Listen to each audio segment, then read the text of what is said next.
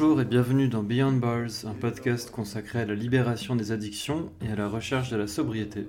J'espère que vous avez passé de bonnes fêtes et je vous souhaite de très bonnes choses pour cette année 2021, à commencer sans doute par une extinction rapide et définitive de cette épidémie de coronavirus qui nous aura toutes et tous fortement impactés en 2020. Pour ce premier épisode de l'année, je me suis entretenu avec Nicolas, aussi surnommé Zorro par certaines et certains de ses proches, du fait de sa ressemblance avec le célèbre cavalier masqué.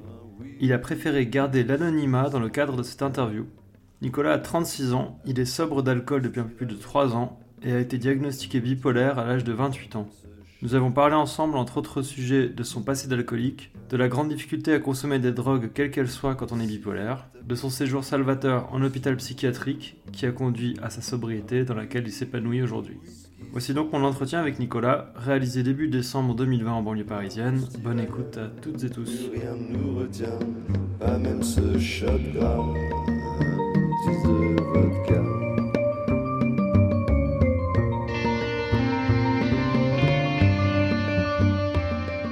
Chez toi ou chez moi. Et bah merci beaucoup Nicolas Bah, de m'accueillir euh, chez toi en plus, dans ce bel appartement. Avec grand plaisir. Donc comme, comme je te disais, je te propose de, bah, de te présenter un peu euh, brièvement. Euh, tu nous racontes bah, quel âge tu as, d'où tu viens, euh, qu'est-ce que tu fais dans la vie, enfin voilà, tu, Ouais, ce que tu as envie de raconter bien évidemment.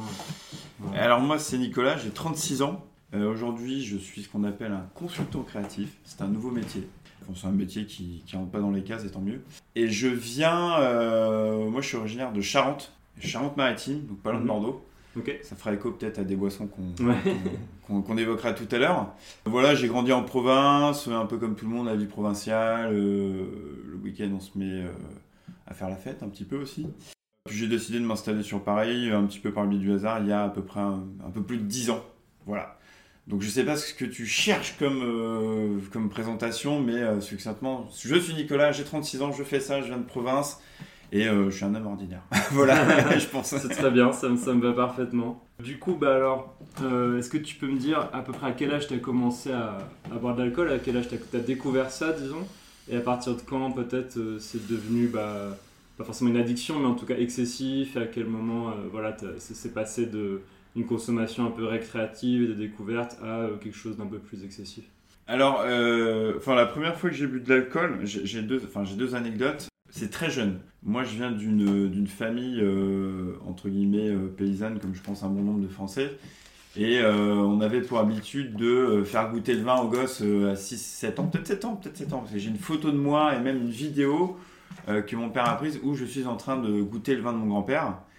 Et que, bon, donc, donc, il est en train de me faire goûter le vin, c'est marrant, les gosses goûtent le vin, c'est un peu culturel, on transmet. Et moi, je reste avec le verre. Mhm, Et je continue à boire pendant que mon grand-père fait autre chose à côté, mhm. et que tout le monde rigole, et ainsi de suite. Et donc, il me récupère le verre, ça fait rire tout le monde. Donc ça, c'est vraiment la première euh, anecdote la plus lointaine que je peux évoquer au sujet de l'alcool et la première découverte. Et après, euh, il y a une autre euh, histoire qui certainement était déjà évocatrice d'une future addiction. C'est pareil, vers mes 8 ans ou 9 ans, je sais plus exactement, mais c'était pour le mariage de la cousine de ma maman. Vers la fin de soirée, je mettais, il y avait un banquet, un petit peu, tu sais comment c'est dans les mariages, avec des gens partout, de l'alcool partout. Ouais. Et euh, bah, vraisemblablement, j'ai fini les verres de beaucoup, les fonds de verre de beaucoup de- de- d'invités. Ok. Et j'étais bourré. Tu 8 m'étonnes. ans, quoi. Euh, et, Ouais, euh, et du coup, euh, bon, après, ça m'a inquiété ma maman et tout ça. Donc, ça, c'est vraiment les Mm. deux premières, enfin, les deux premières anecdotes marquantes autour de l'alcool. Et paradoxalement, euh, j'ai pas été un adolescent très euh, porté sur l'alcool. Euh, je faisais semblant de boire d'ailleurs. C'est Ah ouais marrant. ouais, bizarrement, pour m'intégrer. Tu veux dire euh, avec tes, tes potes Avec du mes potes, collège, ouais. lycée, tout ça Ouais, exactement. Quand on, alors, je parle de là, on a 17 ans, 16 ans, où tu te mets un peu. Ouais, tu Je pas commences si, à si boire. je un peux peu. parler, tu mets tes premières caisses, c'est comme Ouais. ça qu'on dit, et clairement, euh, tu vois qu'il y en a que, qui, qui, qui, qui trouvent que c'est un exutoire. Et puis moi, je, je faisais un peu semblant, je j'aimais pas trop l'alcool finalement. Euh, alors c'est bizarre par rapport aux deux anecdotes que je t'ai évoquées. Alors c'était certainement que du vin que je buvais, donc j'étais peut-être très sélectif déjà. Et après, bah non, jusqu'à un certain âge, j'ai pas énormément bu. Ou alors je prenais, je me rappelle que même à mes 19 ans, donc je, je buvais très rarement, et quand on sortait en boîte de nuit ou quand on faisait euh, un peu des soirées entre nous, euh, je simulais euh, l'ivresse pour faire genre je suis ivre. Et c'est Mhm. cool. Euh, Mm. Déjà, c'est un problème de dire c'est, je suis Ouais, c'est ouais, cool ouais. et on fait Mm. n'importe quoi. Et c'est venu un peu plus tard, c'est après mes, mes, mes premiers euh, échecs d'étudiant, je suis euh, donc parti à Toulouse faire des études d'histoire et je suis revenu euh, dans ma ville natale. J'ai retrouvé ma bande de potes avec mon cousin et tout ça. Et c'est vrai qu'eux, ils picolaient pas mal. Ils avaient des vrais rituels de vivement le week-end, vivement vendredi. Alors, tu sais, t'en parles quasiment toute la semaine, t'entends des gens en parler toute la semaine. Et je crois que là, c'est un petit peu par bêtise où j'ai plus voulu simuler, où je me suis dit, bah, je vais être un dur et je vais, je vais boire. Je vais montrer à quel point je tiens et, et c'est ouf. Parce Mm. qu'il y a une espèce de, de culte euh, de la résistance autour de, de, de ça, en fait. Ouais. Euh, des alcools forts et, euh, et, et c'est un peu. euh, Un moyen de prouver ta valeur. Ouais, Euh, exactement. Mm. intégré. Ouais, c'est ça. Je pense qu'il y avait exactement. Il y avait aussi un besoin pour moi de me réintégrer dans le groupe, donc d'être valorisé, donc d'être crédible, mm. donc de boire. Euh, Et de boire. euh, Alors, il se trouvait que j'étais avec des potes. Alors, je sais pas si c'est le cas de tous les groupes, mais avec du recul plus tard en discutant avec ma compagne ou d'autres personnes que je côtoie aujourd'hui, euh, c'était anormalement élevé, élevé déjà dans mon groupe. Donc, il y avait potentiellement des, des personnes, euh, je dirais presque alcooliques, quoi, déjà Ouais. Très jeunes. Ouais, il y avait des graines déjà semées Ouais. euh, pour de futurs euh, alcooliques. ouais. Ouais, ouais, parce qu'on buvait beaucoup. Au début, c'était les week-ends, et puis après, c'était. Moi, je travaillais à l'époque euh, à temps partiel dans un magasin de fringues, Mhm. et euh, je faisais pas grand-chose de ma vie. J'essayais de, de- de trouver un petit peu une voie. Et c'est vrai que très souvent, le soir, quand je débauchais ou, ou autre, je, je- je rejoignais mon cousin et des potes, et je buvais un verre, Mhm. ou deux, ou trois, ou quatre. Mhm. Mais je pense que c'est à peu près à cet âge-là, donc dans- entre 21 et 23, euh, que j'ai commencé à vraiment. euh, à boire euh, de manière euh, exponentielle et accélérée. Et est-ce que, est-ce qu'à cette époque-là, tu buvais plutôt donc avec des amis, euh, comme tu l'expliquais, euh, un- presque pour un peu prouver que tu étais un vrai mec avec des grandes guillemets? Ou est-ce que c'est arrivé de boire seul aussi? Est-ce que ça t'a, enfin, est-ce que, que- que- quel, quel genre de consommation c'était en fait? Est-ce que c'était principalement en société quand même? Au début, c'était principalement en société, mais ça devenait euh, problématique parce qu'on sortait beaucoup. C'est-à-dire que des, euh, comme je te disais, des fêtes euh, hebdomadaires euh, qui étaient liées qu'au week-end et qui donc bah, étaient à l'image de beaucoup de groupes de jeunes qui sortaient, qui voulaient se défouler et tout. ça devenait bah, le jeudi, c'est une soirée étudiante. Le Mhm. jeudi, c'est dans la semaine. La problématique, et c'est là où tu te rendais compte qu'il y avait un, un souci, c'est que boire euh, un verre de temps en temps, pourquoi pas? Mhm. mais quand c'est, euh, comme on disait tout à l'heure, pour se mettre une gueule de bois et, et être mal, euh, ça devient problématique. Pour le, pour le, au début, c'était vraiment en société, et puis après, je crois qu'on se trouvait des prétextes pour sortir. Et donc, du coup, pour boire, mais inconsciemment. Ouais, C'est-à-dire, ouais. euh, bon, ah bah, faut sortir ce soir. Mais il y avait vraiment ce. Dans le fond, je crois qu'il y avait aussi, dans, après, c'est un truc très subtil, collectif, de personnes en- dans, dans le désespoir ou peut-être en quête de d'être dans, euh, dans un exutoire quelconque, tu vois, quand t'es Mm. pas bien ou. Je pense que notre groupe était assez particulièrement euh, fragile psychologiquement, je pense. Et, euh, et donc, il fallait toujours exorciser les démons par cette sortie et par euh, l'alcool. Ouais. Voilà, et les cigarettes, voilà, tout ce qui va avec et tout. D'accord. Bah, ça, ça amène justement euh, euh, une, une autre question, c'était est-ce que tu, euh, du coup, as été euh, amené à consommer d'autres euh, drogues? Parce que, donc l'alcool est Ouais. considéré comme une drogue, même si elle est licite, euh, légale, euh, même euh, culturellement acceptable et encouragée. C'est la drogue la plus euh, dangereuse, visiblement. C'est Enfin, ça. une des plus dangereuses, Ouais. en tout cas. Bah, aussi parce qu'elle est légale et encouragée Bien sûr. et qu'il y a des publicités pour, etc. Puis même, alors euh, je te coupe juste pour ça, oui, même en termes de la drogue, enfin moi je l'ai appris euh, plus tard quand on reparlera de la sobriété, mais en fait tu peux pas arrêter l'al- l'alcool du jour au lendemain. Ouais. Si t'es vraiment alcoolique, alors ça peut arriver que tu y arrêtes, mais pour les très gros alcooliques, si, tu euh, arrêtes du jour au lendemain, tu peux en mourir. Oui, c'est oui. un délire Ah tremens. Mhm. Et euh, ça, c'est pas le cas quand t'arrêtes la cocaïne par exemple, Ouais, paradoxalement. C'était juste la parenthèse gravité que les gens connaissent pas C'est vrai. forcément. Non, non, absolument. C'est pour ça qu'il faut se faire accompagner Ouais, idéalement euh, exactement. quand, on, quand on veut arrêter de boire. Et, et ouais, du coup, euh, du coup, est-ce que tu, euh, enfin après, tu, t'es pas obligé de- d'en parler si tu le souhaites pas, hein, mais, mais est-ce que tu as, été amené à consommer d'autres drogues à peu près à cette période-là, où tu étais jeune adulte et que du coup tu, tu te mettais un peu des caisses avec tes potes, euh, comme tout le monde peut faire un peu à cet âge-là? Bah, je, je- oui, je alors c'était principalement de l'alcool. Alors il y avait, euh, je te cache pas, des, euh, dans le sud-ouest, nous on est, on est proche de l'Espagne. Ouais. Donc là tout de suite me vient à l'esprit la cocaïne. Mhm. Et alors j'en parle ouvertement, c'est vrai qu'il y a, quand t'as entre 20 et 20 et- Enfin, il y a pas mal, t'essayes pas mal de choses et, et je pense que t'es dans une recherche euh, identitaire, mais dans une recherche aussi sensorielle. Et donc effectivement, il y a eu un peu de cocaïne. Alors très heureusement, et je, je touche du bois, je, je suis jamais tombé là-dedans. C'était très ponctuel. Et pareil pour tout ce qui est drogue un peu plus. euh, moi, je les considérais comme dangereuses. Donc, je pense que mon cerveau, il faisait le tri. Ouais. Je disais l'alcool, c'est comme tu le disais, c'est intégré, euh, c'est social. euh, on est dans le pays du vin, donc ça va. C'est ça. Mais tout ce qui est MDMA ou ce genre de choses, Mhm. non. J'ai toujours eu peur de ça. Les extas aussi, j'en ai jamais pris. J'ai des potes justement de ce groupe-là qui ont très mal tourné Mhm. et qui ont fini euh, des vrais- junkies euh, de drogue dure, quoi. Ouais. Et euh, donc, non, par contre, la cigarette, bah, c'est marrant parce que c'est pareil, quand, j'en parle, c'est que plus jeune, j'ai essayé, tu sais, à 15 ans, tu piques une clope, tu la fumes avec ton cousin ou avec ton meilleur Tu pote. à moitié. ouais, tu, tu fais le show parce que c'est ça, tu, tu tires une latte, t'as Mm. la gorge qui explose, ça fait rire, on explose de rire, voilà. Donc j'aimais pas trop ça. Je le faisais encore une fois par euh, l'esprit rebelle, mais après, j'ai commencé à prendre du plaisir pendant l'alcool en fait, pendant que je buvais. Ouais. Euh, je pense comme beaucoup de gens, euh, tu bois et tu fumes, et c'est là où, Ouais. où ta consommation, elle, est, elle décuple, elle, elle triple. Ouais. Et donc, je, je considère que la drogue est une forme de. pardon, excuse-moi, que la cigarette est une forme de drogue, donc je dirais il n'y a que Oui. ça. Pas de drogue trop dure, quoi. Ok. Vraiment que l'alcool. Ok. Oui, c'est déjà, c'est déjà. Que. que beaucoup trop d'alcool. Voilà. Et du coup, euh, alors à, à quel moment euh, donc tu bascules entre donc cette période où tu, tu bois trop, mais, mais que c'est peut-être encore euh, sous contrôle plus ou moins? C'est pas, c'est de Euh, moins en moins sous contrôle. C'est pour ça ouais. que je, je, je t'ai dit en fait au début c'était sous contrôle à peu près parce que euh, c'est une consommation hebdomadaire. Puis après ça s'est accéléré Mhm. avec des consommations plus rapprochées dans les semaines et des rituels qui vont autour. Donc, dès qu'on pouvait trouver un prétexte pour sortir et pour boire, c'était aussi ça. Et donc ta question c'est à quel moment j'ai senti que ça s'accélérait et que ça devenait problématique? Ouais, ouais euh, ou, ou par exemple, je te parlais de, de, de boire seul, des choses comme ça. Est-ce que c'est des choses que tu as commencé à faire ou ou est-ce que c'est peut-être jamais vraiment arrivé d'ailleurs? Ça m'est arrivé, si, si, ça m'est arrivé plus tard. Je pense que le, le- le symptôme le plus inquiétant, c'est euh, de ressentir une forme d'impatience quand tu sors dans un bar et que tu attends ton verre.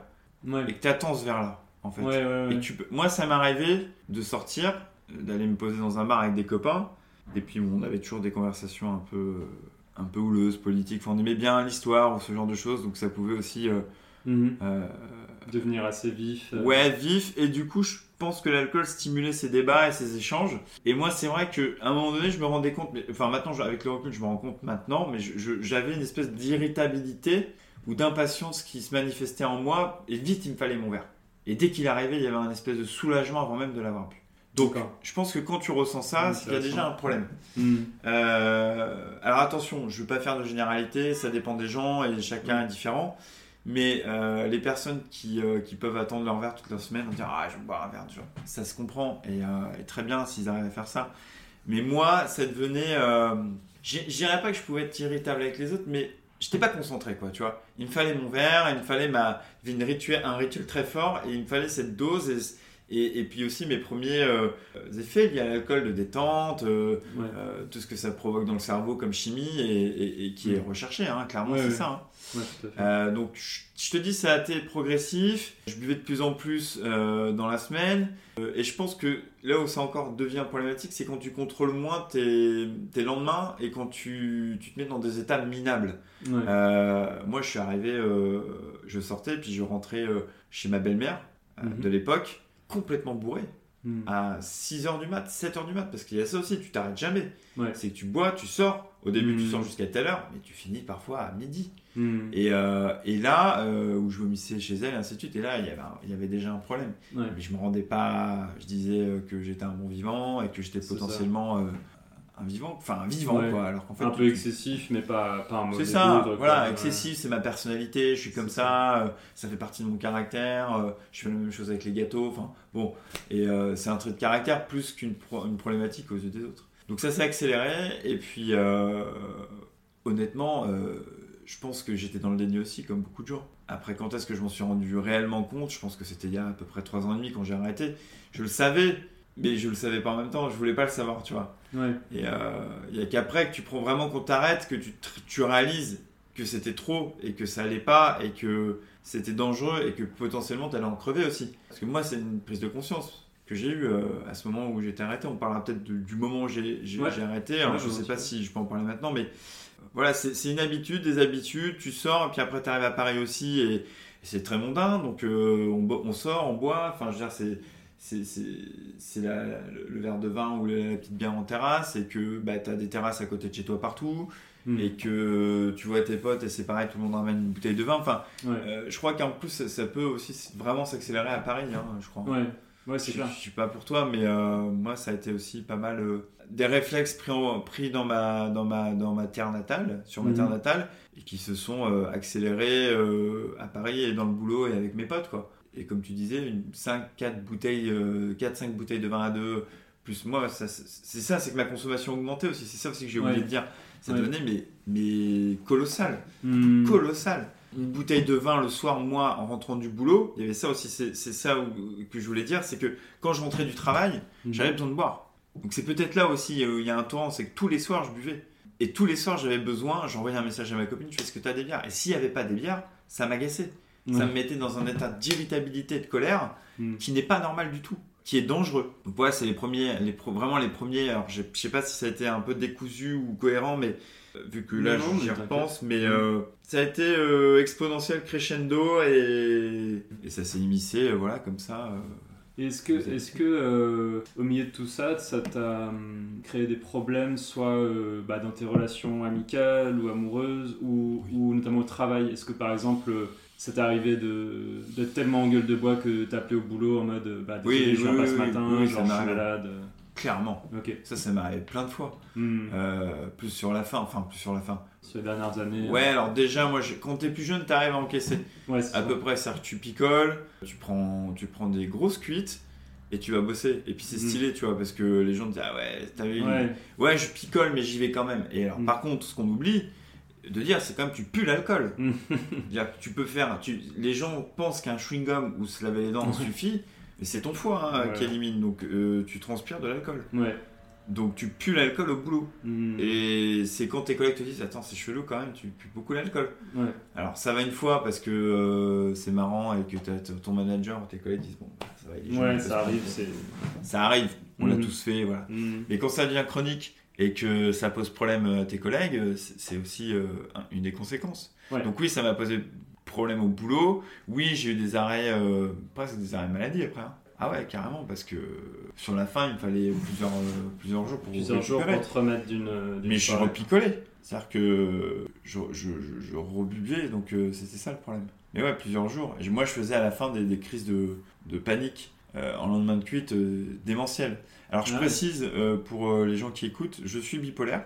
Oui, c'est vrai. Je l'ai pas, je l'ai pas dit euh, dans la présentation. C'est vrai que c'est assez euh, fréquent que les personnes qui sont comme moi, qui sont bipolaires, souffrent d'addictions fortes, diverses. Mhm. Donc, euh, donc voilà.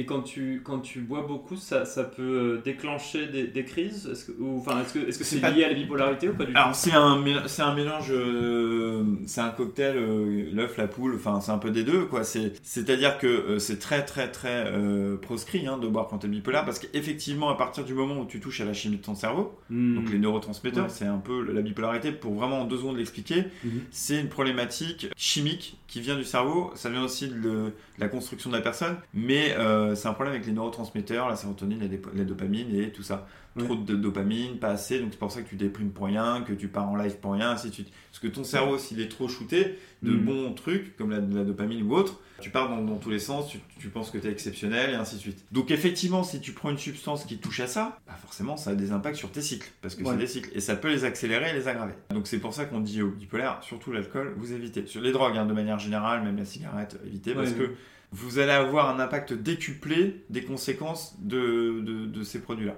Donc c'est déconseillé, mais c'est pas non plus euh, interdit dans le sens où ça ne met pas ta vie directement en danger, c'est ça? Honnêtement, moi, euh, s'il y, a il y a des gens bipolaires qui écoutent, arrêtez l'alcool. Moi, je, moi, je l'interdirais si, si j'étais. euh, Mm. On peut pas interdire aux gens de faire des choses, mais Bien sûr. ouais. c'est proscrit. C'est, enfin, je veux dire, euh, aucun médecin va dire vous pouvez boire un verre ou deux. C'est pas possible. Si vous y arrivez, mais, mais c'est pas possible. Un bipolaire ne peut pas y arriver. C'est un excessif intrinsèque. Il pourra pas, et ça va vraiment, ça peut détruire sa vie. Clairement, parce que ça va accélérer les cycles. Et si les cycles sont accélérés, bah, tes hauts et tes bas sont amplifiés. Et plus t'as de hauts et et plus t'as de bas, moins tu t'en sors, plus t'es déstabilisé émotionnellement, plus Hmm. tu rentres dans des phases dépressives profondes.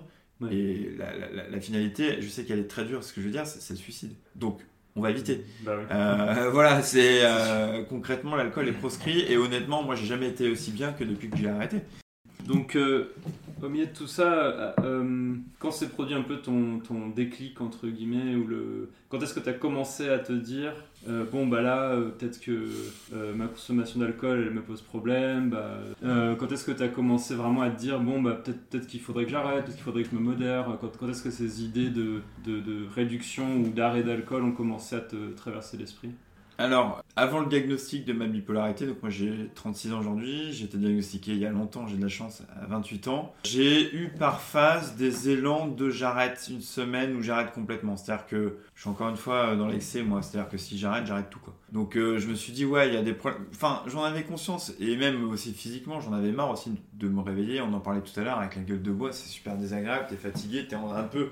Je pense que là, ça touche tout le monde, t'es un peu en dépression. Ouais. Il te manque plein de. Juste, on parle de la chimie du cerveau, il te manque plein de trucs. Hein, quand t'es en lendemain de cuite, t'as plus d'eau dans le cerveau. Enfin, t'as plus d'eau dans le corps, donc ça va puiser dans le cerveau, donc ça te fait des mal de crâne pas possible. Il faut rebooster euh, plein de choses. Donc je me disais, ouais, il faut que j'arrête. Donc parfois, j'y arrivais tout seul. Je faisais une semaine, deux semaines, parfois un mois. Mais encore une fois, c'est trop violent. Ça, ça créait chez moi des, euh, des tensions hyper, hyper fortes, donc du coup, euh, relationnelles aussi. Donc euh, j'ai commencé, je te dis, vers euh, mes 27, 26 ans à dire, ouais, il y a des trucs qui vont pas, faut que je fasse gaffe. Je, prenais conscience que je, je vraiment, je buvais trop et que je voyais aussi que les autres autour de moi vivaient et que moi, ça me créait des, ça, crée chez moi des, des barrières pour avancer, même dans le boulot ou, ou même avec les gens ou, ou ne, ou même vivre en décalé, tu sais, parce que quand tu bois, t'es en décalage, quoi. T'as besoin de dormir, euh, Ouais, euh, bah, tu vas récupérer la forme à 19h le soir, et, euh, bah, sauf que ta compagne elle va manger puis aller dormir, tu vois. Ou elle va voir un film avec toi, puis toi tu veux faire autre chose parce que tu veux reboire. Donc euh, j'ai essayé, en fait, j'ai vraiment essayé seul. Euh, Sauf que bah, de par ma particularité bipolaire, euh, j'ai eu un énorme, une énorme explosion après euh, un arrêt de- de- d'alcool de, plus de 3 semaines. Je suis parti en vacances Mhm. avec euh, ma compagne de l'époque. J'avais décidé d'arrêter de fumer, d'arrêter de boire seul. Et j'ai recraqué en, en- c'était en Italie, j'ai recraqué euh, chez les autres euh, qui nous hébergeaient. Euh, Donc au bout de trois semaines d'arrêt. Ouais, c'est ça. Et là, par contre, le problème, c'est pour ça que je- si, des gens se sentent concernés par, par ces problématiques de- de- d'alcoolisme, faites-vous accompagner parce que seul, c'est impossible, je pense, ou c'est compliqué. Mm. Ça dépend du niveau et ça dépend de chacun, mais je pense que c'est compliqué. Et là, j'ai explosé en vol. J'ai fait une énorme, j'ai pris une énorme cuite qui m'a fait euh, déclencher une crise, euh, donc bipolaire, donc de manie, enfin de manie. Une crise de manie, c'est quand t'es vraiment très up. T'as déjà entendu ça, je pense Mhm, mhm. et que tu peux halluciner, tu peux alors c'est pas la bipolarité c'est pas une maladie schizophrène où où t'entends des choses et ainsi de suite qui n'existent pas, c'est t'as tellement confiance en toi que tu crois que tu parles à Dieu, tu vois par exemple. Ou euh, t'as des hauts et des bas, c'est très compliqué, c'est pas le, le son de le, le but du, de- du- du podcast donc euh, je vais pas en parler trop mais en gros, ça a créé une énorme crise comme ça. On est rentré en urgence en France. euh, J'ai consulté un psychiatre et c'est là qu'on m'a diagnostiqué mon, mon trouble et euh, qu'on m'a dit que l'alcool c'était pas bon et ainsi de suite. Donc ça c'était vers 28 ans c'est ça? 20, 27, 28, ouais, vers là, ouais. Est-ce que le, les spécialistes que tu as consultés à cette époque-là, ils t'ont pu t'expliquer euh, pourquoi c'est intervenu à ce moment-là? Est-ce que c'était le fait d'avoir arrêté puis d'avoir euh, tout d'un coup euh, ingéré une très grande quantité d'alcool, c'est ça qui a déclenché une crise Ou est-ce que c'était plus un truc qui, qui de toute façon allait exploser tôt ou tard? Ça avait explosé, puis ça avait explosé avant, sauf que je me rendais. En fait, j'étais considéré comme un excessif. Hmm. C'était un trait de personnalité et, ma consommation d'alcool et euh, les hauts et les bas. Bah en fait le problème, je, je veux pas euh, cracher sur tout le corps médical euh, psychiatrique, mais il y a quand même souvent des gens qui te donnent le minimum d'infos pour avancer et je trouve que c'est très problématique. Moi ça m'est arrivé deux fois. J'ai eu un pseudo premier diagnostic très jeune. J'avais été hospitalisé, mais c'était vraiment. Je vais reparler de l'alcool. À, justement à cette période de- où j'ai commencé à boire, j'avais été diagnostiqué à la suite d'une petite crise, mais bon, c'était plus une crise de dépression, donc euh, c'était, ça peut arriver à tout le monde de faire un burn-out. Et là, on m'avait donné des médicaments pour la bipolarité, on m'avait dit arrêtez de l'alcool, mais on m'a pas donné de diagnostic. On t'a donné des médicaments Ouais, pour la ouais, pour, la, bipolarité, pour, pour mais canaliser le sans truc. te dire vous êtes bipolaire. Exactement. Donc c'est pour ça que je rebondis sur ce que je dis sur la psychiatrie. D'accord. C'est que tu as des, des- des professionnels qui, sont, qui savent, mais qui, qui- Je sais pas pourquoi, mais ils ne donnent pas les infos. Et il faut être, Ouais. c'est- trouver un, un bon. Parce que dans, le, dans l'alcoolisme, on a besoin d'être accompagné Hmm. et, euh, des- par des addictologues qui sont des psychiatres. Mais parfois, tu es face à, au mauvais, euh, à la mauvaise team et euh, Ouais. tu perds du temps. Et moi, ça a été le cas. J'avais été diagnostiqué, visiblement, on me l'a jamais dit. On m'a dit arrêtez l'alcool, j'ai arrêté. Et donc, à cette période où je buvais beaucoup, je faisais semblant de dire. Enfin, j'inventais des mythos à mes potes en disant non, mais là, je peux pas boire, j'ai eu un petit truc au foie, donc tu comprends, je prends des médicaments et tout ça. Mais Ok. je pouvais pas dire que j'avais un problème avec l'alcool. Parce que ça me paraissait euh, honteux de dire que je ne peux plus boire, tu vois. Hmm. Donc très jeune. Donc je fais le petit parallèle dans le temps, Oui, je suis oui, oui. désolé Non, non, non, mais c'est très bien, de perdre tout le monde. pas de souci. Donc pour revenir à ta question, euh, est-ce que à, ce- à ce moment-là, ils pouvaient expliquer euh, si c'est- ça allait exploser à un moment donné? Bah non, ils m'ont juste dit que j'étais bipolaire. Très clairement, moi j'ai fait mes recherches, ainsi de suite par la suite, jusqu'à ce que j'ai une super équipe qui m'encadre. Mhm. Mais même pour l'alcool, on m'a dit arrêtez, vaut mieux, ainsi de suite. Mais encore une fois, tu parlais d'interdiction tout à l'heure, il faudrait interdire de. Et ben en fait, les, les psychiatres sont pas là pour t'interdire les choses, ils sont là pour t'aider. Donc je pense qu'ils ont aussi euh, à mettre des pincettes en disant c'est mieux d'arrêter, mais si vous n'y arrivez Ouais. pas, faites, faites au mieux. Bien Alors sûr. qu'il faudrait clairement arrêter. Mais en tout cas, c'est à partir de cette époque-là qu'il y a eu un vrai problème, que j'ai vraiment, vraiment pris conscience que j'avais un problème global, quoi. Mhm. Et donc très lié à l'alcool. Donc j'ai arrêté, j'ai essayé de diminuer, je, je me suis battu, quoi, seul, sans, sans, sans médicaments à l'époque, pour t'aider à arrêter. Et, comment ça s'est passé du coup? Est-ce que tu as, réussi euh, à, faire une pause ou à t'arrêter plus ou moins euh, après donc cette crise euh, donc, que tu évoquais Alors les premières semaines j'étais chez ma mère en convalescence et j'ai fait alors je vais en parler aussi de mon type d'alcoolisme parce qu'il n'est pas connu et ça explique aussi ces comportements où je peux arrêter je continue. Alors j'ai pu arrêter un moment parce que j'étais encadré, parce que je faisais autre chose, parce que je m'occupais et puis j'ai replongé progressivement quoi. À reboire euh, ponctuellement et puis plus tu vas mal, plus tu es en arrêt, plus tu te sens nul, plus tu bois, plus ainsi de suite. Donc Ouais. c'est le mécanisme infernal qui est propre à chacun et qui est euh, peut-être différent en fonction des personnes mais je replongeais. Et c'est là où j'en parle. Moi, je souffre d'une forme qui est assez rare, qui s'appelle la dipsomanie. C'est une forme d'alcoolisme où, euh, de manière chronique et ponctuelle, tu vas boire jusqu'à te, te, te tuer. Je sais pas si on peut dire ça comme ça, mais t'es intoxiqué gravement. Tu bois jusqu'à tomber. Tu bois jusqu'à tomber et tout ce qu'il y a. Alors, il y a des gens qui boivent du parfum. Moi, il me semble euh, que j'ai déjà goûté, enfin, euh, mais en tout cas, euh, je me débrouille toujours pour avoir un alcool. Mais peu importe, certains alcooliques, ils vont préférer, euh, je crois, hein, euh, certains alcools, tu vois. Moi, c'était euh, la dipsomanie, donc tant qu'il y a un truc pour me défoncer, je vais le boire. Je vais y aller, ouais. Mais à des niveaux où, euh, extrêmes. Euh, la parenthèse que je fais là, qui sera dans le futur, qui est mon hospitalisation salvatrice, que mon père et ma, et ma- enfin que mon frère et ma compagne, ils, ils- ils m'ont euh, forcé à aller à l'hôpital. Je suis monté à plus de 2,5 grammes, je crois. Ok. Je sais plus exactement, mais c'était énorme. Mais ça, je l'ai fait plein de fois. Je vomissais, Hmm. je rebuvais derrière, dans Ouais, la ouais, même soirée. Ouais. Donc ça, c'est la dipsomanie. C'est vraiment, tu vois, hop, t'arrêtes 3-4 jours, t'as nickel. Mhm. Puis d'un seul coup, tu vas te mettre une Tu caisse, te- mais, mais c'est dangereux. Tu peux te tuer en fait. Bah ouais, faire un coma éthylique ou. enfin, Exactement. Et moi, alors visiblement, euh, alors tu vois, à l'époque, j'en étais fier. Je disais, ouais, je suis costaud, j'encaisse. C'est grave, parce que j'encaisse trop. Et c'est ça le problème. Ouais, t'encaisses, mais jusqu'à un certain stade, quoi. À un moment, ton corps va lâcher. ouais. Mais ouais, mais il lâchait pas en fait. C'est ça le problème. C'est que je faisais des montées jusqu'à certainement des 2 grammes euh, et, et plus. Je sais même plus combien. Je peux pas te donner le nombre de grammes que j'avais quand je me suis fait hospitaliser, mais c'était énorme, visiblement. Ils m'ont filé un truc pour euh, reconstruire mon foie après. hein, pendant un mois. D'accord. Ouais, donc euh, j'ai explosé le foie euh, ce Ah ouais. soir-là. Enfin, je l'ai explosé. Je lui ai fait mal, quoi, en tout cas. La, la dipsomanie, ça caractérise cette façon très excessive de, donc de, comme tu disais, d'aller jusqu'à boire euh, effectivement même un, détergent ou j'en sais rien, enfin un truc Oui, euh, oui, oui. totalement imbuvable, mais parce qu'il y a de l'alcool. donc c'est- une pratique très extrême, c'est ça, de, de l'alcoolisme d'une certaine façon? Exactement. Alors, tu vois, la définition, je l'avais notée parce que je savais Ouais. qu'on allait se voir. Ouais. Et du coup, je me suis dit, bon, je la connaissais en fait le jour où on me l'a dit, j'ai fait, ah ouais, ça existe ça.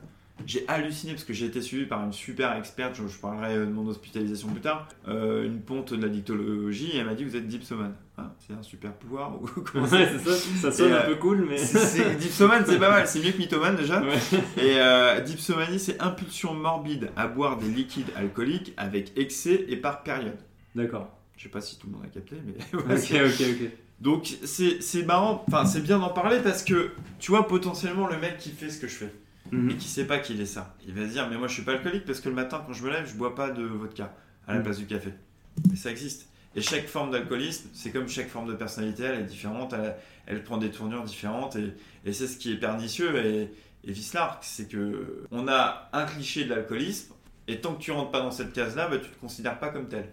Ouais, c'est c'est intéressant, j'avais pas entendu parler de la dipsomanie. C'est pas hyper connu hein, malheureusement. et est-ce que, euh, euh, pardon de revenir sur ça, mais est-ce que la, la bipolarité pourrait, pourrait euh, t'avoir précipité dans ça ou est-ce que c'est vraiment des choses distinctes? Si, si, si, si, si, parce que tu, tu- en fait, le, pro- le problème de la bipolarité, c'est euh, potentiellement quand tu es très très content ou quand tu es très très triste, euh, que tu es une personne tout à fait adaptée. J'aime pas le mot normal, donc j'en pleurerai pas. Hein. Donc, Quand tu es une personne normale, donc quand tu euh, t'as pas forcément de, de pathologie quelconque, Mhm. quand tu es très très très très content et que tu veux fêter quelque chose, tu bois. Quand tu es très très triste, euh, bah, parfois tu te tords un verre aussi. Et quand tu es très très bipolaire, mais ça c'est fois 10 ou fois 100. Donc tu imagines que ça t'oriente très rapidement vers des, vers des addictions. Et parce que le bipolaire en recherche aussi de médication naturelle. Parce que vu qu'il s'il n'est pas diagnostiqué et, et canalisé Mhm. par des camisoles chimiques, on peut appeler ça comme ça, par des médicaments, hein, c'est généralement du lithium pour ceux qui nous écoutent. Lithium et des pacotes, mais c'est lithium qui marche le mieux. Euh, et ben potentiellement, il va directement lui aller chercher des sensations dans des drogues euh, dures ou douces, et euh, du coup, temporairement, il va retrouver une espèce de paisibilité dans son cerveau. Donc c'est ce qui amène aussi les, donc les bipolaires à faire ça. Donc je pense que oui, c'est évidemment lié. Et alors j'en ai déjà parlé avec plein de gens, mais j'en parlerai ici aussi. C'est qu'en fait ça peut être ça, mais par exemple, il faut savoir que il y a des gens qui sont addicts au sexe. Et Oui. Certains bipolaires le sont aussi, mais à des, des niveaux qui sont démentiels, qui, qui détruisent des vies, hein, qui Ouais, détruisent ouais. des couples, qui détruisent des familles et tout ça. Mhm. On a tendance à rigoler, ah, ah, le sexe, non, mais c'est très grave. Ouais, Parce non, que euh, les mecs en souffrent ou les nanas en souffrent, quoi. Donc oui, ça m'a précipité dedans. Ça n'a pas aidé, ça c'est sûr. Mais je pense que plus tard, on- quand on parlera d'hospitalisation, finalement, c'est aujourd'hui une grande force parce que c'est ce qui m'impose. euh, Une sobriété totale. Ouais, Ouais. c'est ça, Il n'y a pas exactement. vraiment de demi-mesure. quoi. Tu pourrais difficilement euh, boire peu aujourd'hui, par exemple, en modération. Ce serait... ouais, Je, me- je sais que c'est pas possible. Hmm. Et je suis très fier de ne plus boire. Donc, euh, et puis je sais que je ne peux pas en fait. Vraiment, c'est ça quoi. Je Ouais. sais que je peux pas. euh. Et je pense que les personnes qui ont des problèmes avec l'alcool, je crois, tous, à un moment donné, il faut qu'ils arrêtent vraiment. Je crois que je l'ai déjà entendu euh, dans la bouche de certains pros euh, addictologues. Un vrai alcoolique, il peut pas juste boire un verre. C'est pas possible. Sinon, ça va redéclencher des, des envies dans son cerveau parce que le cerveau a une mémoire euh, incroyable des addictions, euh, de tout ce qui est plaisir. euh, c'est le cortex préfrontal en fait, c'est ce qui lutte et qui Mhm. permet de lutter contre les addictions. Et, et, et- et- et c'est mort. On prend juste l'exemple de la cigarette, les gens qui arrêtent 10 ans, qui reprennent une clope, qui Ouais. trouvent dégueulasse, ils fument un paquet après. Donc c'est Ouais.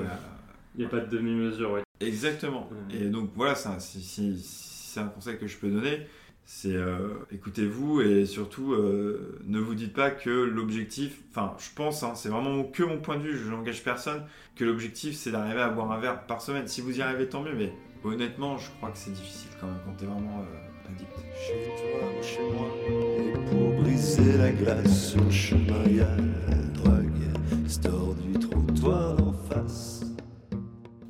Donc, euh, tu racontais la- notamment la, la crise donc, en, en Italie, c'est ça? Alors c'est en Italie, j'avais 28 ans, donc c'est là où j'ai été ça. diagnostiqué. Et ça, ça a été une étape importante. hyper importante. Alors moi j'ai cru à l'époque devenir fou, hein, évidemment, ça arrive à plein de gens. Ouais, Donc, si un jour vous avez l'impression d'être fou, vous ne l'êtes pas, hein, sachez-le. Ça fait du bien de le savoir. donc ouais, c'est un milestone hyper important parce que prise en charge plus forte avec les psychiatres qui eux dé- détectent des, des addictions, des comportements. Moi après, bon, ça n'a rien à voir avec l'alcoolisme, mais je pense qu'on peut en parler quand même. Je pense que si on va vers des addictions ou de l'alcool, c'est qu'on a déjà une construction euh, euh, qui, est, qui est liée à notre histoire.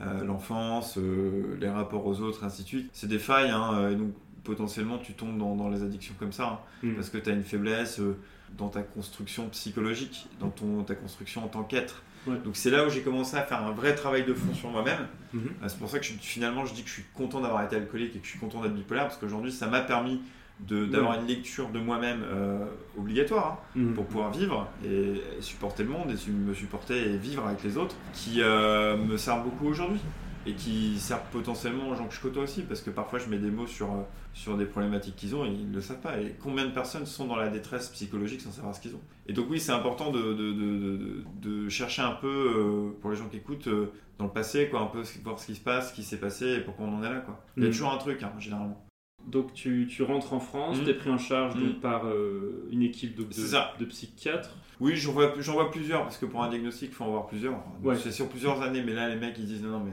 vous êtes bipolaire. Voilà. Et puis, euh, bah écoute, je suis un peu euh, livré à moi-même, parce que je choisis euh, d'y aller, mais euh, je trouve vite un plafond de verre chez certains psychiatres qui s'occupent que de la chimie du cerveau. Et c'est Mhm. pour ça que je parlais de, de la construction, mais, mais j'avais pas forcément d'aide sur l'aspect euh, histoire de, de ma personnalité, de ma personne, et ce qui fait que je suis aujourd'hui addict et, et donc en souffrance, et donc euh, plein de failles, en fait. Donc c'est un début, mais c'est pas suffisant. Et je te dis, j'ai continué à boire après. hein. J'ai continué à boire, boire euh, ponctuellement, et puis, euh, puis à, à, à me, comment dire, à m'échapper aussi dans l'alcool. Parce que quand tu es face à, toi-même et que tu te rends compte qu'il y a un problème, c'est dur de l'accepter. Et c'est dur de se dire, euh, bah ouais, il y a tout ça comme merde, mais je, je suis nul en fait, je suis, je suis terriblement euh, creux et, et vil, enfin tu te détestes quoi. Mm. Donc cette étape de prise de conscience pour toutes les personnes qui ont une addiction ou autre, euh, elle est très dure parce que finalement tu as une image sale de toi-même quoi. Et ça prend du temps. Mais bon, c'est la meilleure étape, hein, c'est une étape normale hein, je pense. Là j'ai dit normal, j'ai dit que c'est un mot interdit pourtant. c'est une, éta- une étape essentielle, voilà, je préfère dire ça. Tu parlais de Ouais. ton, ta compagne, ton ex-compagne Mhm. euh, à l'époque.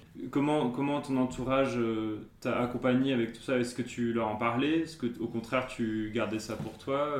Ou même avec ton travail par exemple? Est-ce que Euh, t'avais besoin de le dire ou Non, au travail, j'en parlais pas du tout parce que j'avais honte. Ouais. Euh, puis bon, je préférais pas mélanger mes problèmes. Aujourd'hui, je peux parler ouvertement, tu vois, là on en discute, mais Mhm. à l'époque, non, c'était compliqué. Alors, ben non, j'ai quand même eu du soutien. euh, ma compagne a essayé de me soutenir, mais à un moment donné, je vais dire un truc qui qui a, qui a déjà certainement été déjà dit c'est qu'en fait, si tu veux t'en sortir, il n'y a que toi qui peux t'en sortir. Donc, oui, tu es accompagné, ils sont là pour t'accompagner. Ils sont pas là pour te sauver. Et Ouais. le problème, c'est que on a tendance à, en tant qu'alcoolique, quand tu es un peu encore dans le déni, à attendre à ce que quelqu'un te sauve. Mm. Alors qu'en fait, c'est toi qui dois faire le travail et t'aider.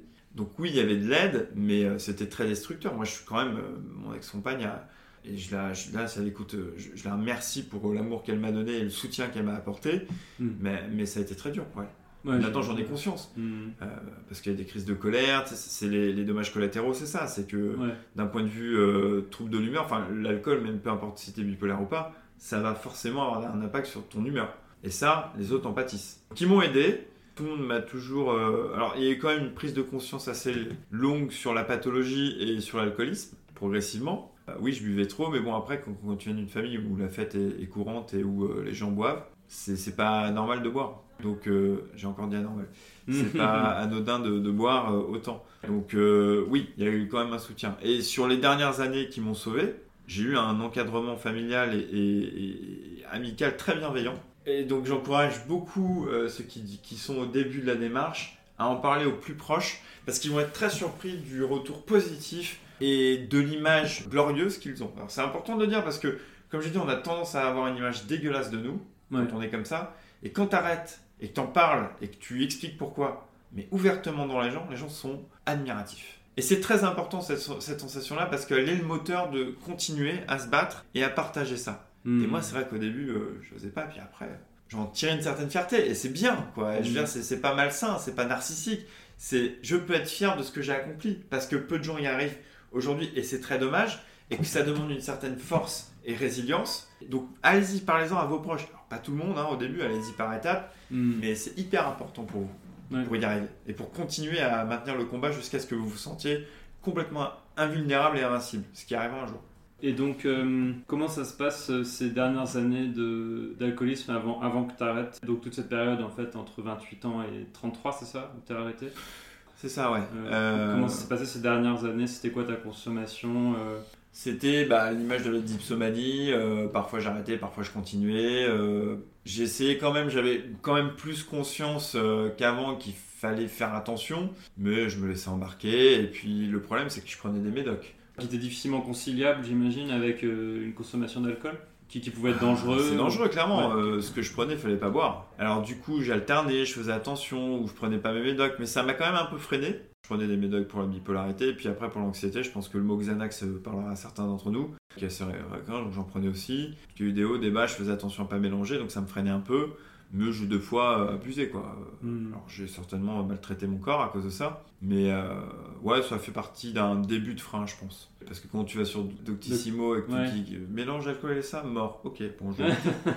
Alors Oui, tu vas pas mourir, hein, mais c'est généralement Ça excessif. mérite d'être clair.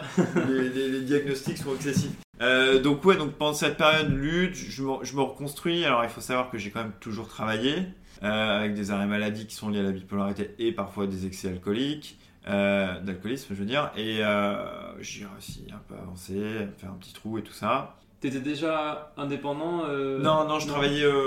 moi, j'ai fait une bonne partie de ma carrière là jusqu'à aujourd'hui. Je parle comme, comme un mec qui a 70 ans.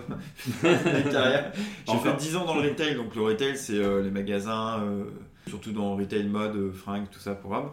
Et puis bah, j'ai eu des responsabilités. C'est là aussi que ça a été compliqué parce que quand tu t'arrives au boulot, que tu t'es pété, ou que tu es mal et que tu gères euh, une équipe, Tu montres pas le bon exemple. Non, tu montres pas le bon exemple et, et- et puis bah, si tu peux l'alcool, tu peux l'alcool. Tu passes pour un, Ouais. un truc. Donc visiblement mes équipes, euh, ça a été globalement. voilà, euh, les premières, euh, je pense qu'elles ont été conciliantes.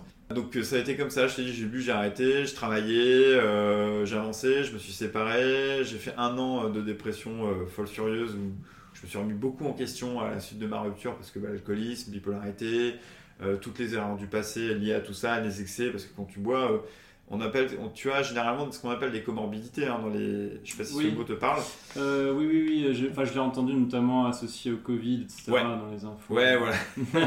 Comorbidité, c'est un truc en plus de ta pathologie initiale. En gros. Bon, bah, l'alcoolisme, il y a des comorbidités où c'est l'inverse, c'est plutôt. Euh, t'as un trouble anxieux généralisé, donc t'es hyper anxieux, t'es quelqu'un qui fait des crises de panique, t'es hyper timide. Bah, la comorbidité, c'est l'alcoolisme ou un trouble de la personnalité euh, limite. Ouais. trouble de la personnalité limite, c'est borderline. Donc, c'est. euh, je vais pas faire de la psychologie aujourd'hui, mais c'est un truc qui te. Voilà, c'est ça les comorbidités. Donc les comorbidités, euh, ouais, c'est c'est- c'est- c'est tout ce que tu peux avoir qui a un impact sur ta vie à côté, quoi. Mm. Et donc oui, forcément, après une rupture, après des échecs, grosse dépression, euh, là je suis pas, je, je suis pas mince, mais à l'époque j'ai perdu, je sais pas, 30 kilos, 30 kilos je crois, il me Ah semble. ouais. 25 ou 30 kilos sur l'année et euh, du coup euh, moi je m'étais alors comme un grand excessif que je suis j'ai essayé d'arrêter mais j'y arrivais pas et quand même j'avais des rechutes je vivais en coloc à l'époque après ma rupture Mhm. et c'est là où mes colocs ont aussi pris peur parce qu'un soir, j'ai euh, bu toute leur bouteille d'Ipsomanie traditionnelle et ils dit écoute, c'est. Et eux se sont mis hyper bienveillants à cacher les bouteilles. Et je leur ai expliqué, ils ont vu qu'il y avait un problème, ça a été cool. Donc, année très difficile qui a été quand même aussi une prise de conscience. J'ai fait une énorme dépression, il y a la bipolarité, tout ça. Et euh, j'ai fini chez ma soeur pendant. Dans la maison familiale à tout perdre. Plus de petites copines, mais je voulais Oui. dire plus de femmes dans mon entourage. Carrément, Oui. j'avais peur de ça. J'avais Ah peur de, de faire du mal aux femmes. J'ai jamais fait de mal aux femmes, mais j'avais peur de d'être toxique en fait. Je pense qu'il y avait ce truc T'avais pas, pas confiance en pas ta confiance et, vraiment je me sentais mais c'était une période dure, très dure J'imagine. où tu te sentais nul, horrible. Je pensais que j'étais un pervers narcissique, enfin je me- je m'inventais des pathologies tous les jours, mais je me suis isolé volontairement, j'ai fait cette dépression, j'ai perdu du poids. C'est ma famille qui a tiré la sonnette d'alarme parce que je faisais euh, très peu de poids et on pensait que j'étais junkie d'ailleurs. Ma famille pensait Ah oui. que j'étais drogué à des dents dures. Ils m'ont forcé à arrêter, j'étais dans une dépression telle où où je n'avais plus d'émotions. Plus d'émotions, je voyais tout en noir et blanc, mais vraiment littéralement tout en noir et blanc. C'était lié à l'alcool aussi, hein, parce que ça m'a amené vers là. A la bipolarité, mais ça peut amener les gens vers cette dépression. Et du coup, euh, donc j'ai arrêté, euh, j'ai été, euh, voilà, je me suis refait une santé, j'ai arrêté l'alcool pendant un certain temps, et j'ai repris au bout de 6 mois. J'avais arrêté 5 ou 6 mois, je crois. Je suis revenu à Paris, donc j'étais en province, je suis revenu à Paris pour retravailler, euh, en coloc avec mon frère, et j'ai regravi les échelons comme j'aime bien le faire habituellement, parce que je me casse la gueule souvent. Mhm. Voilà, ça va beaucoup mieux depuis très longtemps, enfin depuis 3, ouais, 4 ans. Ça n'a pas manqué, quoi. Au bout d'un certain temps, je suis retombé dans le truc, à boire, après le boulot, la mécanique, les réflexes. euh, Et j'ai rencontré ma nouvelle compagne qui m'a beaucoup aidé. Je crois que les compagnes aident beaucoup, hein, visiblement. Mais elle m'a. Oui, je pense qu'elle a. Avec ma famille, ils m'ont tiré de. Ils m'ont aidé à me tirer du truc, mais j'ai pris conscience. C'est encore une fois, j'insiste, j'ai pris conscience et j'ai décidé de le faire. Je sais pas si chronologiquement on est bon, mais. euh, Là, on je- arrive près de, ta, de On ton arrive- déclic, là. près du déclic. Donc Ouais. je reviens à Paris, je rencontre quelqu'un, ça se passe merveilleusement bien. Elle se rend compte qu'il y a un problème aussi. De manière très euh, pédagogue et intelligente, elle me le fait comprendre, mais elle respecte, subtil. Enfin vraiment, ça, ça- ça a été euh, beaucoup d'amour quoi. Et ça, ça aide vachement à s'en sortir, tu vois. Et bon bref, je continue à essayer de construire avec elle. Il y a quand même des problèmes de tension liés à toutes ces problématiques, mais j'essaie d'avancer, je prends conscience. Je suis suivi régulièrement à l'hôpital. Je vais Ouais. voir un- des professionnels, j'essaie de m'en sortir. Je suis vu par plein de professionnels, une dizaine de personnes. Je fais des tests dans tous les sens. Je, je commence à faire des démarches pour savoir ce que j'ai, euh, gérer mon trouble, euh, gérer mon alcoolisme. Ça prend du temps, ça prend du temps. Jusqu'à, je vous passe tous les détails, où je pète, je pète une nouvelle fois euh, un plomb à- dans ma dipsomanie. Je fais une soirée avec mon frère et une voisine. Et là, je bois euh, à un niveau euh, qui a fait peur à mon frère. Et j'ai une crise d'agressivité pendant cette, euh, Cette soirée, ouais. Ouais. Et du, vu du fait que je suis suivi déjà par une psychiatre qui me connaît bien et que tu sais, quand tu es bipolaire, tu peux te faire hospitaliser de force. Et pour passer les choses, là, ils trouvent que c'est très très bizarre. Ils appellent les pompiers, je me fais hospitaliser à l'hôpital dans les urgences et je me fais embarquer dans un hôpital psychiatrique avec. euh, alors, je pense qu'un jour j'écrirai un truc sur cette période-là parce que je suis resté un mois. Tu sais, à l'hôpital, tu as plusieurs espaces, t'as- enfin, tu as plusieurs secteurs. Tu as le secteur fermé, y a un secteur où les gens sont dangereux. T'as un secteur plus ouvert où t'as beaucoup de gens qui. D'ailleurs peut-être qu'un jour, il faudra faire un podcast sur la psychiatrie parce que faut déstigmatiser un peu ça. Bien sûr. T'as plein de gens en détresse qui finissent dans des hôpitaux psychiatriques et pas que des fous euh, illuminés euh, quand on des voix quoi. Je caractérise, je, je, je Caricature, euh, je- j'ai plus le mot. Mais en gros, euh, t'as plusieurs secteurs comme ça, puis l'idée c'est de t'en sortir et tout ça. Donc t'as pas de lacet, euh, t'as rien, t'es à poil. Moi il m'avait mis une dose de cheval pour me calmer, j'ai jamais pris un truc aussi fort. Et je finis donc avec les fous dangereux, alors, je le dis avec bienveillance parce que je me suis quand même fait des relations et c'est très touchant les gens que tu rencontres. Et là j'arrive, là, je prends une claque, j'en veux à tout le monde. Je suis avec des mecs qui voient vraiment des gens leur parler. Je suis avec des mecs attachés à des lits. Tu sais pas ce que tu fais là, quoi. Tu sais pas ce que tu fous là. Ouais. Tu te dis, mais putain, ils m'ont foutu là-dedans alors que moi je suis juste euh, normal et que je bois beaucoup. euh, et bon, ok, c'est dur, mais quand même. Progressivement, tu récupères ta liberté, donc c'est un processus qui te permet aussi de prendre conscience de ce que tu as fait. C'est un processus qui te permet de briser le déni. Je suis arrivé dans une chambre, le mec m'a dit si tu bouges, on t'attache, si tu fais n'importe quoi. C'était pas des méchants gars. Ils sont Non, tellement habitués ouais. à des mecs qui Mm. leur sautent dessus. Et ils ont été adorables, des amours. Vraiment, ils ont été mais super avec moi. T'as rien quoi. T'as Mm. pas de lacet, t'as pas de fringues, t'as un pyjama, t'as même pas de quoi te, te laver. Enfin, c'est vraiment la prison quoi. Ouais, ouais, ouais. Et progressivement, tu retrouves ta liberté parce que tu fais des efforts. Tu vois des gens, des psychiatres. Hein, euh, tu sais que tu passes devant un juge en fait euh, qui te dit est-ce que vous êtes conscient de ce que vous avez fait? C'est normal parce que c'est la loi et tout ça. Je passe les détails. Progressivement, tu, tu, bah, tu prends ton traitement, tu manges et ils, ils- ils sont là en fonction de la pathologie pour te recadrer. Donc moi, c'est là où j'apprends que je suis dipsomane. Je Ah fais oui. des entretiens avec euh, voilà.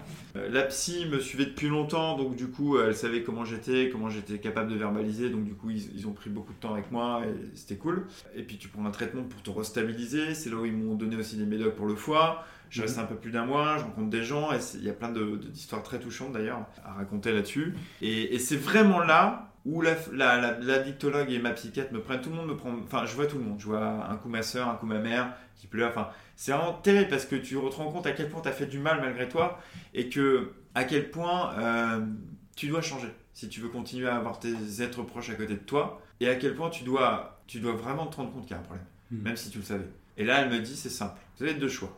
Soit là, vous sortez et vous plongez et vous allez mourir, soit vous adoptez une vie monacale et vous pouvez vivre normalement. Il n'y a pas plus clair. hein. J'ai fait, bah, moi je préfère euh, la vie monacale, hein. on Ouais. fait comment? On va vous aider. Et depuis, ça fait trois ans et demi, je ne bois plus une goutte d'alcool. Mais pas une goutte, hein. même Ouais. pas. Alors, si ça m'arrivait un jour, je t'explique pourquoi, par hasard. Parce que le verre était pas le bon et tout. Donc c'est Ouais. hyper important de le dire, je pense. Ouais. Ça peut faire peur aux- peut-être aux gens qui n'ont pas bu et tout. J'ai bu ça, ça m'a rien fait du tout. Ça veut dire que vraiment, aujourd'hui, je suis arrivé à un stade où je sais que je replongerai jamais. Mais j'ai eu le déclic parce que ça a été violent cette hospitalisation. Parce que j'ai vu mes proches pleurer, parce qu'ils ont dû prendre des, des- des déci- déci- décisions à mon encontre, m'enfermer contre mon- ma, ma volonté. J'ai fait des entretiens avec la, psychia- la psychiatre, ma copine, ma famille. On a dit les choses, on a parlé, et où progressivement, euh, au fil du temps, ma famille s'est confiée. Et après, voilà, trois ans et demi, et ma vie aujourd'hui, elle est métamorphosée. Mm. J'ai une relation stable, je fais ce que j'aime, euh, j'ai pas toujours fait ce que j'aime. J'ai plus cette problématique de gueule de bois où, je me réveille fatigué, ou alors tu sais, tu fais la fête, t'es super bien, et puis le lendemain t'es en dépression, c'est horrible. Et surtout aujourd'hui, j'ai un rapport aux autres et relationnel qui sait, mais déjà que c'est dur d'être bipolaire et d'être dans le relationnel, mais là, je suis, avec l'alcool ça aidait pas, mais là aujourd'hui, je suis dans des rapports hyper sains. Je suis content de voir des gens, je suis content de discuter, je suis content d'échanger, c'est hyper. euh, je suis content de me faire engueuler par ma copine et qu'elle pu- elle peut dire des choses sans que quand un mec est, est- est sous drogue, c'est compliqué de lui dire des choses. Elle Oui. peut exister. Les gens autour de moi peuvent exister. Il faut pas penser qu'à soi en tant qu'alcoolique. Autour de, on fait du mal aux autres malgré nous. Et c'est hyper important ça.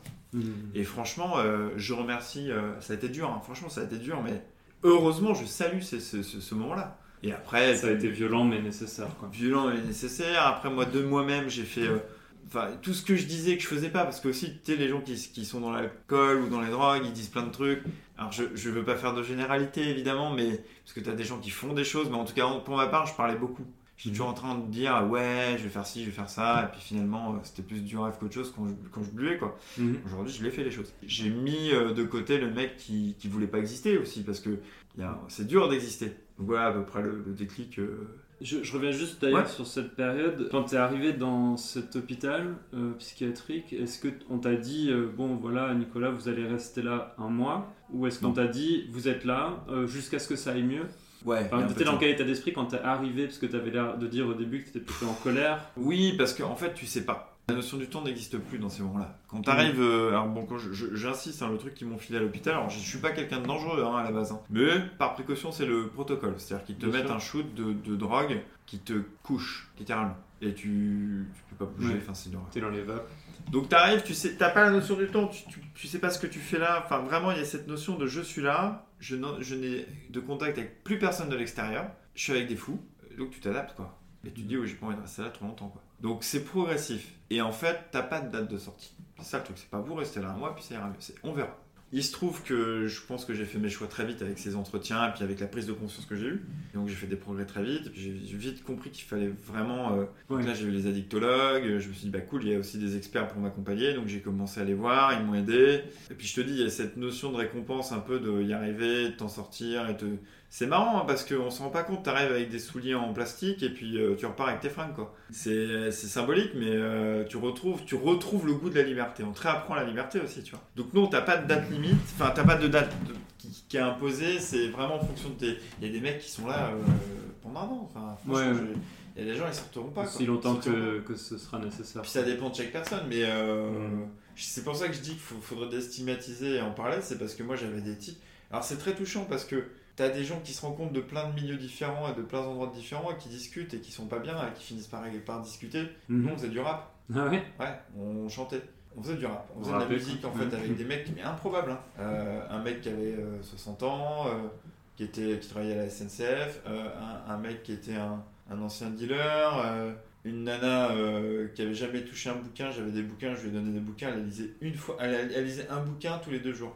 Vrai- véridique, c'est pas exagéré, Ouais, un bouquin tous les deux jours. Enfin, Mhm. c'est incroyable. J'ai quand même, j'en tire vraiment une, une très belle expérience, mine de rien. Une des plus belles expériences de ma vie finalement. Mhm. Donc tu sors à un moment donné. Parce que on décide que ça va mieux. Et puis, par contre, t'es pas lâché dans la nature, normalement, comme Oui, ça. Tu es accompagné, tu vois une fois par semaine le psy, comment ça va. Ils font gaffe, hein. Ils font euh, attention, ils font gaffe à ta consommation d'alcool, tu suis un carnet. euh. Par contre, c'est très bizarre quand tu ressors. tu- Moi, j'étais hyper agressé par le monde, quoi. Parce que j'étais tellement dans une, dans une vérité. Enfin, quand je dis une vérité, c'est pareil, c'est un mot que j'aime pas, mais t'es vraiment avec des gens sincères et authentiques. Ils ont plus rien à prouver, ils ont, ils ont pas d'ego, ils s'en foutent, ils sont là. Ils ont plus de aux godasses. euh, Ouais, ils sont à nu, quoi. Ils ils sont, sont à très nu, donc du coup, euh, on est tous à nu, donc du coup, il n'y a pas de. Mm. Quand même, même si les gens sont un peu fous parfois, certains dangereux, mais bon, ils sont pas forcément là à ce moment-là, tu es face à des gens sincères. Alors quand tu ressors, tu retrouves la vie, tu putain, il- Ouais, ouais. on en met des masques quand même ici, là. Ouais. c'est. Assez troublant au début, et puis après tu, tu te réhabitues. C'est normal, hein, tu te réhabitues, puis voilà quoi. Et donc quand t'es sorti, donc t'as repris ta vie, Mm. euh, t'as retrouvé ta compagne, Ouais. et, et, et donc comment s'est passé ton accompagnement médical euh, suite à ça? T'as t'as vu des psys? Que Oui, oui, j'ai continué à avoir euh, l'équipe euh, de docteurs qui me suivaient, et puis euh, j'ai pris un médicament qui s'appelle Laotal. Euh, D'accord. Alors c'est un truc plus doux que le truc que Renault prenait là, je sais plus comment ça s'appelle. En fait c'est un, c'est un, c'est pour, en fait elle m'expliquait l'addictologue c'est simple, votre cerveau il est foutu comme ça. L'addiction c'est une recherche de récompense immédiate et de sensations et tout ça. En gros, hein, je la fais vite. Et l'AOTAL c'est pour muscler votre cortex préfrontal qui lui est là pour lutter contre ces impulsions de- d'envie, de machin et tout. Donc on faisait des, des- des entretiens réguliers. J'avais ce médicament que je prenais, euh, j'ai pris ça pendant plus d'un an, je crois. Et après, je suis roue libre. Mais parce que ça allait, quoi. Parce que finalement, euh, ma nature excessive dans l'autre sens, elle est positive. Parce que du coup, elle m'oblige à. Enfin, elle me permet d'arrêter. Mais j'ai quand même été accompagné, attention. hein. Je sais pas si c'est même un peu moins qu'un an. Je sais plus exactement. Mais en tout cas, un petit moment. Et puis, euh, j'avais aussi commencé à, à construire, et c'est très important pour les gens qui écoutent, à construire une vie stable. Une vie stable, c'est pas. Euh, c'est votre vie stable. C'est qu'est-ce qui vous fait du bien, comment vous vous, vous faites du bien. Le sommeil, par exemple, on dit qu'il faut dormir. Ouais, Ouais. c'est très bien, mais tu dors quand tu veux et tu, tu mets les horaires de, enfin, tu mets tes, tes horaires de sommeil en fonction de toi. Mais l'idée, c'est de trouver votre stabilité, votre, au fait, cette routine, cette mécanique naturelle qu'on a tous en nous et qu'il faut retrouver. Et alors, franchement, le sport, je le conseille ça. Moi, j'ai refait vachement de basket parce que j'adore ça. Et puis les, les passions. Ça m'a beaucoup aidé de retrouver. euh, J'écris depuis très longtemps et, et j'ai toujours écrit. Et, euh, et- et j'ai repris du plaisir à écrire, faire de la musique, euh, jouer. Enfin, vraiment, il faut essayer de passer du temps avec les autres. Enfin, c'est se construire une espèce de, de rythme qui nous correspond et qui soit sain. Ça aide beaucoup. Après, l'accompagnement, il est en fonction de chacun. Bien sûr. Et moi, c'est ce qui m'a aidé. Et puis, bah voilà, avec le soutien conditionnel de ma compagne, de ma famille qui a compris, j'ai été respecté aussi en disant tout ce que j'ai. Et puis, je l'ai exorcisé en verbalisant progressivement, c'est ce que je disais tout à l'heure. Et finalement, je me suis rendu compte que ça impressionnait les gens et que c'était cool. Alors que l'inverse, on pense que ne pas boire, c'est- pas cool. Ouais. Et en fait, finalement, il y a plein de gens qui disent Ah ouais, mais moi aussi, je trouve que je bois un peu. Et qui te posent des questions. Est-ce que tu penses que ma consommation. Alors, t'es pas là pour donner un Ouais. diagnostic, mais, mais. mais tu peux dire Ouais, si tu trouves que déjà tu te poses la question, il y a un truc à faire. Ouais. Voilà, comme la reconstruction. Et puis, je te dis, depuis ça, donc c'est vraiment mon- exemple à moi, c'est que ma vie, elle est bien mieux qu'avant, quoi. Clairement, je vis, quoi. Juste vivre. c'est 100 ans hein, ce que tu dis. Tu vis. Enfin, le- le- la notion de vivre, moi, je la connaissais euh, ponctuellement, tu vois. euh, Là, vraiment, je, ma vie me plaît, quoi. Hmm. Je fais ce que j'aime, je, je suis avec les gens que j'aime, et, euh, et puis je pense que vraiment, c'était un handicap majeur, quoi, ce truc. C'était vraiment un handicap majeur, et, euh, et puis même, tu peux te dé- on parlait du boulot, mais tu vois, pendant un moment, moi, je bougeais un peu à l'étranger. Parfois, j'allais en Allemagne pour le boulot, et on se mettait des caisses avec, dans le milieu de la fringue, ça c'est bon, comme dans beaucoup de milieux, je Ouais, c'est ce que j'allais dire. En fait, tu peux faire aussi des trucs que tu regrettes. Il y a cette partie-là qu'on n'a pas abordée, quand t'es bourré et que tu fais n'importe quoi. La honte que tu te fous euh, dans certaines situations. Quand t'es célibataire, peut-être la maladresse que tu peux avoir avec euh, une femme ou un homme, peu importe. euh, c'est terrible parfois. Le lendemain, tu bades, tu dis putain, qu'est-ce que j'ai fait? Je m'en souviens pas quoi. Le trou noir du truc est dit- en, dire, en disant. Moi, je me suis fait des crises de panique et d'angoisse parce que je pensais que j'avais été euh, mais plus que déplacé avec des femmes. Alors qu'en fait, non, c'était juste pas cool, j'étais juste bourré, mais ça, mais moi je pensais que, tu vois. Et parce que tu t'en souvenais pas ou parce Non, je que... m'en souvenais pas vraiment, j'avais des vagues euh, images, euh, ou même avec des mecs, ou de ce que j'ai pu dire à des gens. Parfois, bourré, tu dis des trucs, euh, tu fais des blackouts, mais tu te permets de dire des choses aux gens et que t'as pas à leur dire, quoi. Oui, oui, Et, t'as euh, plus de filtre. C'est ça, et, euh, et c'est terrible quoi. Ou des bagarres aussi, ça peut arriver, je pense. Euh, moi j'ai un problème où je plaquais les gens. Alors je plaquais les gens, euh, c'était pas méchant, c'était je jouais au plaquage. Il y a des mecs qui jouaient avec moi, mais euh, Comme, euh, comme au rugby euh, comme au rugby. Typiquement comme au rugby. Sur les champs, un jour en sortant de boîte, j'ai plaqué un mec. euh, Un pote à voulait- toi ou un... Non, un mec dans la rue, un grand. un- C'est un rugbyman visiblement. Et, euh, et le pote de ce mec-là, super bien parce qu'en fait, on- il a, je- franchement, je l'ai pas plaqué en- par surprise. Ouais, je l'ai regardé, je dis je te plaque. Il m'a regardé, il fait vas-y, essaye pour voir. D'accord. Ça fait rire comme ça, mais je veux dire, tu tombes sur un mec qui est cool, ça va, mais si toi tu débarques et que tu plaques, je sais pas moi, un vigile à l'entrée qui a rien demandé, Oui, il va pas. Ça il peut poser pas- T'accueillir avec bienveillance. C'est ça. Qu'est-ce que vous faites là ben, Je plaque des gens parfois de manière impulsive, euh, de manière aléatoire, parfois c'est des chiens aussi, donc. donc tu vois, non, tu vois, il y a des trucs, euh, alors ça fait un tes potes parce que t'es le mec qui déconne et tout, mais. Ouais. Tu, moi je me suis trouvé pathétique plus d'une fois quoi. Ouais, ouais. Pathétique, mais vraiment c'est beau quoi. Mais je crois, oui, je crois que, enfin, oui, moi aussi. Et puis je pense beaucoup d'alcooliques euh, se passer par des, comme tu dis, des, des moments particulièrement Mm. euh, honteux ou, ou un peu ridicules où tu te donnes un spectacle. Pour revenir juste rapidement euh, sur euh, la, la toute dernière partie, quand t'es sorti, est-ce que t'es- enfin donc t'as eu un accompagnement, etc.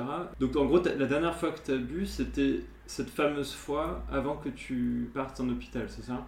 Ouais, c'est ça, c'est le. Il n'y a, être plus- a eu d'alcool après ça? C'est le 27 juillet 2017. Je crois que c'est ça. Que des 7. Je vois, je, je- c'est mon chiffre, mais bon, je, pense qu'il Mhm. faut arrêter de voir les. c'est superstitieux. Ouais, et pas une goutte d'alcool. euh, non, pas une seule goutte d'alcool. Et euh, comment euh, tu l'as vécu pendant les années plus récentes et comment tu le vis aujourd'hui de par exemple bah, avec ta compagne, avec ta famille, avec tes amis, quand tu te retrouves je sais pas dans des dîners, bon là on est en période Covid donc euh, évidemment tout est un peu fermé, la vie sociale est contrainte, mais euh, comment, comment ça se passe pour toi à ce niveau-là sur l'aspect social, sociabilité euh, Alors, moi, le problème, c'est que je me rendais compte que l'alcool me permettait de me sociabiliser, comme beaucoup de gens. La reprise des rapports. Alors, je l'ai pas fait tout de suite. hein. J'y suis allé à mon rythme. J'ai évité de voir de- des gens avec de l'alcool, j'ai évité d'être dans des soirées, tout ça. J'y suis allé à mon rythme. Et puis après, j'ai une première soirée ça s'est bien passé pour le- les envies d'alcool. Mais c'est vrai qu'au début, j'ai eu du mal à m'intégrer parce que euh, soit les autres étaient trop défoncés. Bon, ça n'a jamais été à mon niveau à moi. Ou soit euh, j'avais une gêne et une anxiété sociale. Donc ça s'est fait progressivement, puis je me suis, je pense, j'ai fait ce qu'on appelle une thérapie comportementale et cognitive, TCC. Tu réapprends en fait, euh, la TCC c'est une thérapie qui, t'as des réactions, tu sais pas d'où elles viennent et elles sont pas adaptées, et du coup tu essaies de comprendre l'origine de ça et tu essaies de le transformer. Et de comprendre comment en fait tu te rééduques si tu veux. T'as un enfant en toi là qui est blessé, tu dois lui parler, tu essaies de changer ses comportements. Et donc j'ai fait une rééducation sociale, hein, euh, inconsciente, euh, enfin naturellement, je veux dire, Et, et puis euh, ma compagne m'a vachement aidé vraiment à, dé- à décrypter les moments où ça allait pas et à, à me rassurer et autres. Et donc ça a été progressif. L'alcool, je suis, je suis tombé, c'est pour ça que les gens vont être surpris, je suis tombé majoritairement sur des gens bienveillants. J'ai eu de la chance peut-être, ou alors les gens sont plus bienveillants qu'on ne le pense. Tu veux dire quand tu leur euh, disais que tu ne buvais plus? Oui, et puis même euh, qui après le savait et faisait attention à pas trop mettre d'alcool, ainsi de Ouais. suite. Et alors que moi, à un moment donné, enfin clairement, j'ai pas trop le souvenir d'avoir eu des envies, tu vois. Progressivement, euh, je me suis aperçu que la présence de l'alcool en soirée n'était pas un problème. Ce qui m'ennuyait plus, c'était plutôt le décalage avec certaines euh, personnes. Donc je vivais ce que vivaient les gens, mot, euh, les gens qui ne buvaient pas en soirée, quoi, qui se retrouvaient avec des mecs bourrés qui étaient relous, quoi. Et après, bizarrement, alors je sais pas si c'est parce que euh, je pense que c'est un peu le hasard, mais j'ai remarqué que j'ai plein de potes qui ont arrêté de boire, mais ils n'étaient pas alcooliques, mais qui buvaient moins parce qu'ils ont des gosses, parce que Oui, oui. on fait pas les mêmes soirées, euh, on boit un verre ou deux et max. Et je me suis aussi aperçu et réalisé à quel point je buvais beaucoup avant, Ouais, ouais. parce que les gens ne boivent pas 14 verres comme moi, tu vois. c'est ça. Ils boivent deux verres. Oui, parce que comme tu dis, la, la plupart des gens, passé un certain âge, euh, ont des, des, bah, des, euh, j'allais dire des contraintes, c'est pas négatif. Des mais responsabilités. C'est ça, ouais, ouais, Ouais. genre du boulot, des enfants, euh, un vie de couple, machin, et, et juste naturellement, t'as plus envie de, de te lever avec une gueule de bois un jour de semaine, alors que tu dois aller bosser, que tes enfants vont à l'école. Moi, je te dis, ça a été plus social, plus une, enfin, se réhabituer aux gens et, et se réhabituer. En fait, à, aussi, il faut se dire que tu as, 33 ou 34 ans et tu as plus de 30 ans, euh, peut-être pas 30 ans, mais 20 ans de, de mécanismes dans les soirées qui te permettaient d'exister dans ces soirées-là. Mhm. Moi, franchement, je, je sais que j'ai- les gens ont du mal à croire, mais je suis plutôt un mec timide au départ. enfin, timide. C'est pas une vraie timidité, c'est plutôt anxieux euh, social. Mhm. Et euh, ça me permettait clairement de m'intégrer, quoi. Tu vois. c'est un euh, lubrifiant social. Ouais, clairement. Clairement. Et, et, et aujourd'hui, c'est cool et que j'aime bien ma vie parce que, bah, en fait, je suis plus spontané et naturel avec les gens. Et, Ouais. et ça, c'est un truc aussi. euh, bah, je pense que tu as des grands timides qui boivent aussi, tu vois. Mhm. Et, ou, ou des grandes timides. C'est vrai que je parle beaucoup que de garçons parce que je suis un garçon, mais euh, aussi des femmes. Et, d'ailleurs, c'est un sujet, sûr. je pense, euh, les femmes alcooliques qui, qui doit être méconnu et qui, qui c'est marrant parce qu'elles elles sont pas considérées. Enfin, on les, on les trouve sales plus que les hommes quand elles boivent, alors qu'en fait, c'est la même chose. Et, et l'homme, c'est parce qu'il est viril, blablabla. Enfin, c'est Ouais. bullshit, mais C'est ça, c'est une construction culturelle. euh, ouais, c'est ça. Qui Et qui a pas de sens, mais qui existe. pas, pas de sens du tout. Et puis, euh, puis je pense que les statistiques, elles sont galvaudées aussi parce qu'il y a moins de manifestations des, des femmes de, ce- de ce point de vue-là, je pense. Mhm. Plus en, en secret. Je te dis, ouais, je suis plus, plus spontané, donc en fait, c'est tout un ensemble. Après, je te dis, c'est en fonction de chacun, mais moi, ça m'a permis d'être moi Mhm. et de me dire, en fait, j'ai plus besoin de béquilles. Mhm. Je suis moi. Bon, les gens qui m'aiment pas, c'est pas grave, quoi. Et, euh, ça aussi, il y a beaucoup de, de problématiques liées à l'ego et au narcissisme. Euh, Tu bois parfois pour faire plaisir aux autres aussi, tu vois. Enfin, il y a plein de raisons, quoi. C'est voilà à peu près le, le processus. Et puis aujourd'hui, euh, aujourd'hui, moi, j'achète de l'alcool pour pour. Ouais. J'achète de l'alcool pour mes repas. Je choisis des bouteilles, je les sens.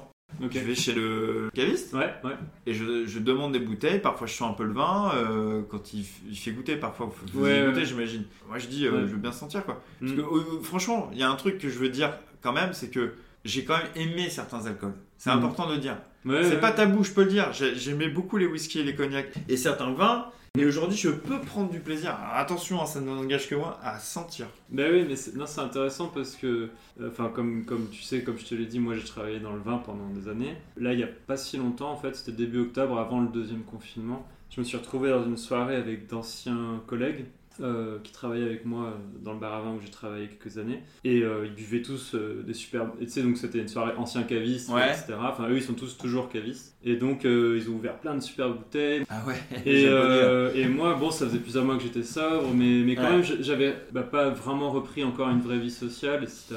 Et je me retrouve là avec eux, et puis tu sais, donc c'est des vieux potes avec qui j'ai. Ils savaient que t'avais. Ouais, ouais, bien sûr, je leur en avais parlé, évidemment. Ok. Mais, mais bon, déjà, ils étaient un peu bourrés eux-mêmes. Ouais. Euh, et puis j'ai eu- un peu peur à un moment, je me suis dit, bon, peut-être qu'il va falloir que je parte, parce que là, je sens que je- ça va être trop dangereux. Puis au final, en fait, je passais un bon moment, et j'ai par- j'ai parlé avec eux, et puis j'ai pu parler des vins qu'ils buvaient. J'en ai même senti plusieurs. Et c'est vrai que l'odeur du vin, en fait, c'est- la moitié du plaisir. euh, Ouais, ouais, je suis euh, tu vois, c'est parce qu'il y, a- y le nez, il y a la bouche, etc. Et c'est vrai que, que moi, personnellement, j'ai- j'aime toujours le vin. Je, sûr. je diabolise pas le vin et je dis pas à tout Oui, le monde, pas, euh, vous devriez tous être sobre. Euh, non, la plupart des gens, heureusement, n'ont pas un problème d'alcool et peuvent, tu vois, kiffer un bon verre de vin. La question que je, que je pose en général à la fin, c'est euh, quel conseil toi tu donnerais à quelqu'un qui aujourd'hui bah, nous écoute peut-être, tu vois, et, euh, se pose des questions sur sa propre consommation d'alcool et peut-être aurait envie d'arrêter, mais saurait pas très bien par quel bout prendre le problème. Euh, Qu'est-ce que tu pourrais lui, lui conseiller de faire? Bah, je pense que le, la première chose à faire, là c'est vraiment technique, hein, euh, je pense que le médecin généraliste, euh, ouais, il faut lui en parler, il faut, faut trouver un, un professionnel de la santé en qui on a confiance, si on n'a pas envie d'en parler autour de nous, pour dire, moi je pense qu'il y a un problème et, et commencer une démarche comme ça. Et surtout, euh, le conseil que je donne, enfin, que je donnerais et qui n'est pas un, un conseil utile, enfin, technique, ouais, je sais pas, Mm. c'est ne, vraiment, je sais qu'il faut pas du tout euh, culpabiliser d'en parler. Mm. Il faut vraiment se dire que si c'est là, on n'est pas entièrement responsable, clairement pas. On n'est pas responsable de ça. Il y a un truc qui a fait qu'on en est là.